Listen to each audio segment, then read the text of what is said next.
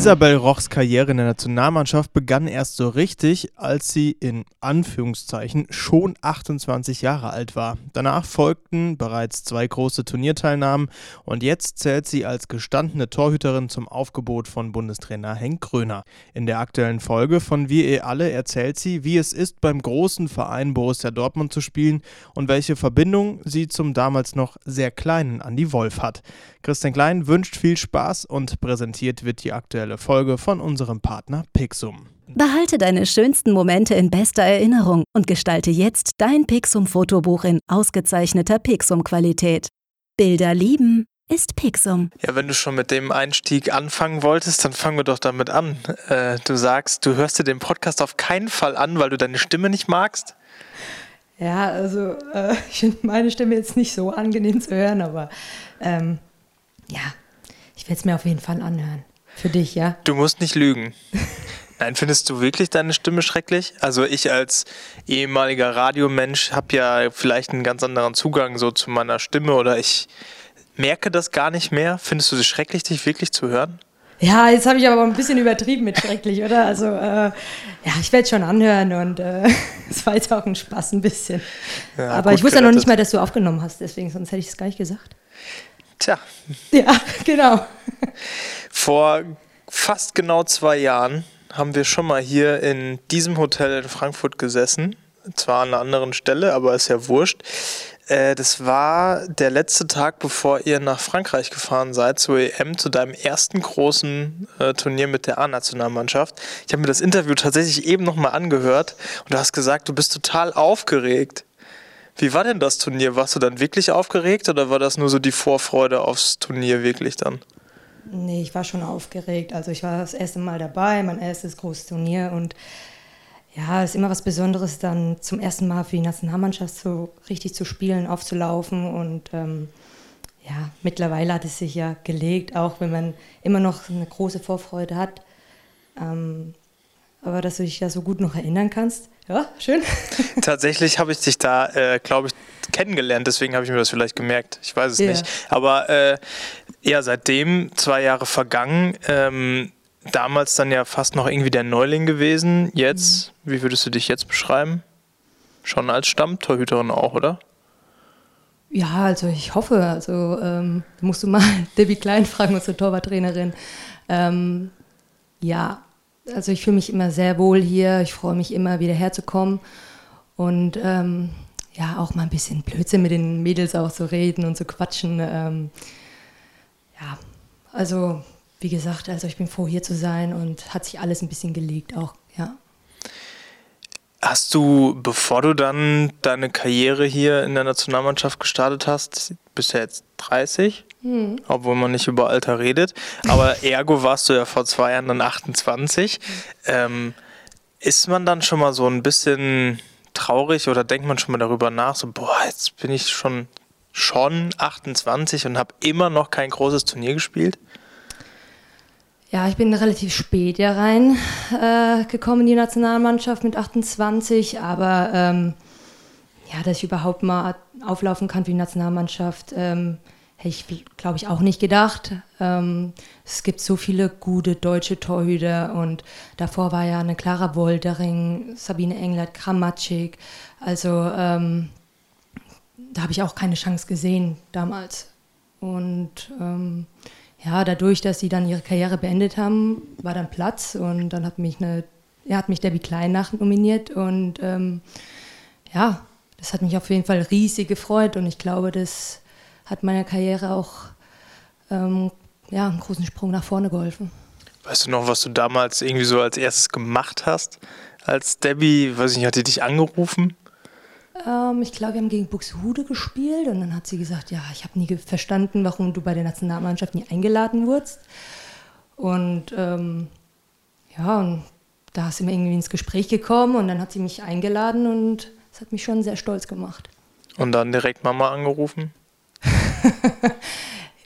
Ja, also ich habe ja, Ich meine, was macht man dann? Also ja. ich, ich kann das nicht so, ich kann es ja nicht nachvollziehen, weil ich ja. wurde noch nie für irgendwas nominiert. Ja, ich bin ein relativ entspannter Typ. Also äh, ich habe die Einladung bekommen und ähm, ja, natürlich habe ich dann meinen Vater angerufen, meine Eltern Und äh, ich glaube sogar Scheni oder Jule waren es, die in Metzing zu mir gesagt haben, hey Isa, du bist dabei.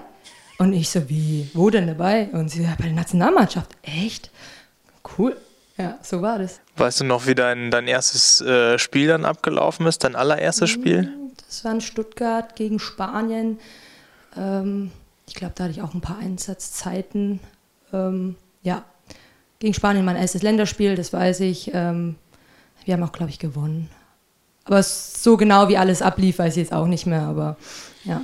Du hast gerade eben schon angedeutet, dass dich so eine Nominierung oder dass dich die Nominierung dann irgendwie in deiner Karriere weitergebracht hat.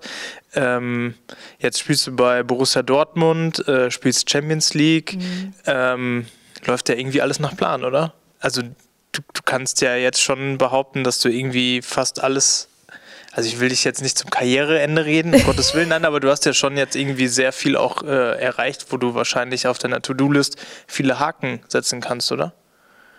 Ähm, ja, also einen deutschen Meistertitel habe ich ja schon auch mal erreicht mit Bietigheim. Äh, mit Dortmund möchte ich ihn auch erreichen. Ähm, Champions League zu spielen mit Dortmund macht so großen Spaß. Also du spielst gegen die besten 16 Mannschaften in der Welt und äh, sowas bringt dich auch nach vorne, also auch für die Nationalmannschaft. Wenn du schon sagst, äh, du spielst jetzt zum ersten Mal Champions League mit Dortmund, wie anders ist Champions League dann wirklich im Gegensatz zu einer Bundesliga-Partie? Ja, da spielen eben die 16 besten Mannschaften in der Welt und das sind die besten Spieler. Und äh, da merkt man schon einen großen Unterschied zu der Liga hier in Deutschland. Und ähm, ja, wenn du dich mit dem Besten messen kannst, ist es genauso wie mit der Nationalmannschaft. Wenn du Länderspiele hast, dann spielst du die gegen die besten Spieler und das macht einfach so viel Spaß und bringt dich auch nach vorne. Wie ist das äh, im Moment bei euch in Dortmund, die Situation? Es wäre natürlich super cool gewesen, wenn ihr jetzt Champions League spielt, dass ihr das von einer vollen Halle macht. Ja. Äh, wie sind die Spiele im Moment in, äh, in Dortmund? Also unser letztes Champions League-Spiel gegen Budok Nost ähm, hatten wir keine Zuschauer. Äh, ja, aber hat trotzdem Spaß gemacht, das Spiel zu spielen, aber es ist halt nochmal was anderes. Und äh, ja, ich bin jetzt auch gespannt am Freitag gegen Bietigheim, wie das ablaufen wird, mit Zuschauer, ohne Zuschauer. Ähm, ja, ist ein großer Unterschied einfach und ähm, es fehlt einfach was. Habt ihr in Dortmund so eine nach vorne Putsch-Atmosphäre bei euch in der Halle? Ja, absolut, denke ich schon. Also natürlich ist da Fußball die Nummer eins. Aber es kommen schon viele in die Halle und pushen uns da nach vorne. Und vor allem gegen Gegner wie gegen Bietigheim, gegen Metzing. Letztes Jahr waren die Hallen da voll und ähm, das ist eine große Unterstützung. Ist ja wahrscheinlich in so einer Stadt wie Dortmund, wo mhm. der Fußball über allem droht, auch gar nicht so einfach, so eine Handball-Euphorie hinzukriegen, oder? Äh, nein, das schon. Ähm, ja, aber die kommen ja zu den Spielen, man sieht es schon, es wird schon angenommen und ähm, ja. Wenn, äh, wenn du jetzt zu einem Verein gewechselt bist, Borussia Dortmund, der ja vor allen Dingen halt für eine andere Sportart steht, mhm. ähm, inwieweit seid ihr überhaupt irgendwie miteinander verbunden? Also habt ihr. Mit den Fußballern? Habt ihr irgendeinen Kontakt mit denen, mit den großen Fußballern? Ja, mit Marco Reus gehe ich manchmal Mittagessen. Spaß nicht. Nee, wir haben keinen Kontakt mit Ja, hätte ja sein können, ihr seid ja ein Verein. Ja, das stimmt. Also wir kriegen schon mal Karten äh, für die Spiele. Und äh, wenn wir Zeit haben, dann nutzen wir das schon, weil das natürlich eine große äh, Atmosphäre da in diesem Stadion.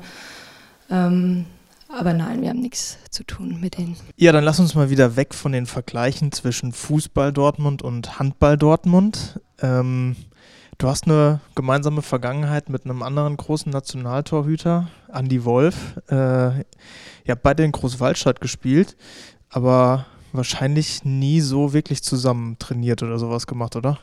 Äh, nee, das haben wir nicht. Also ich bin ja auch schon mit 15 weg aus Großwaldstadt. Und ähm, ja, wenn ich mal nach Hause gekommen bin, dann haben wir uns schon mal auf einen Kaffee getroffen, Andi und ich, und uns da ausgetauscht, ja. Ähm, und Andi kann echt viel, viel reden.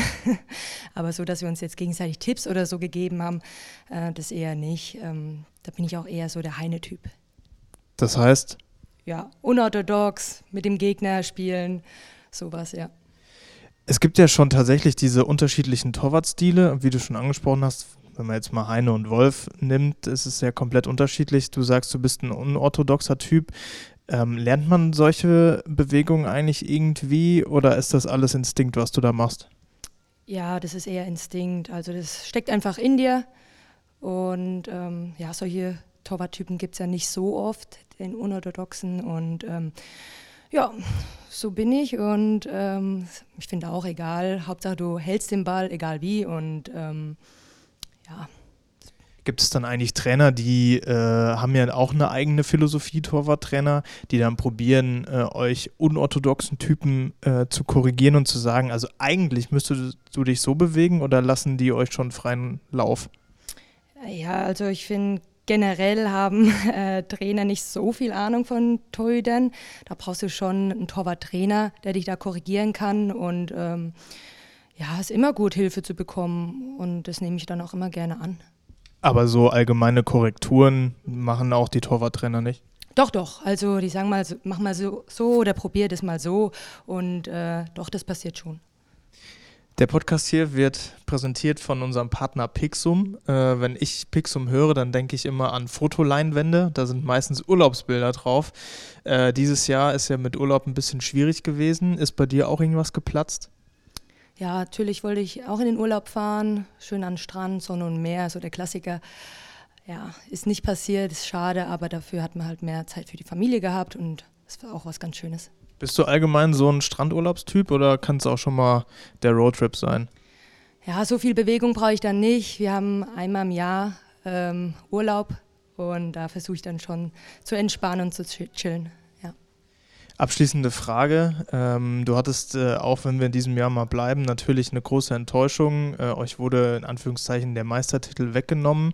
Ähm, seid ihr jetzt mit Frust in die Saison gestartet oder einfach nur mit jetzt erst recht? Ja, also es war äh, schon eine große Enttäuschung, wie du sagst. Ähm, ja, das ganze Thema, das ist jetzt auch abgeschlossen und abgehakt. Und natürlich denkt man sich so, jetzt erst recht. Ähm, Jetzt am Freitag ist das Topspiel gegen Bietigheim und ja, natürlich wollen wir gewinnen und den deutschen Meistertitel auch holen.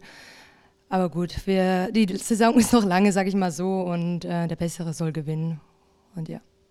Dann auf jeden Fall viel Erfolg beim äh, Thema Titelverteidigung, kann man ja fast ja. so sagen.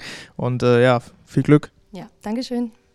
Soweit also Isabel Roch und die aktuelle Folge von Wir ihr alle. Bis zum nächsten Mal und weiterhin eine gute Zeit wünscht Christian Klein.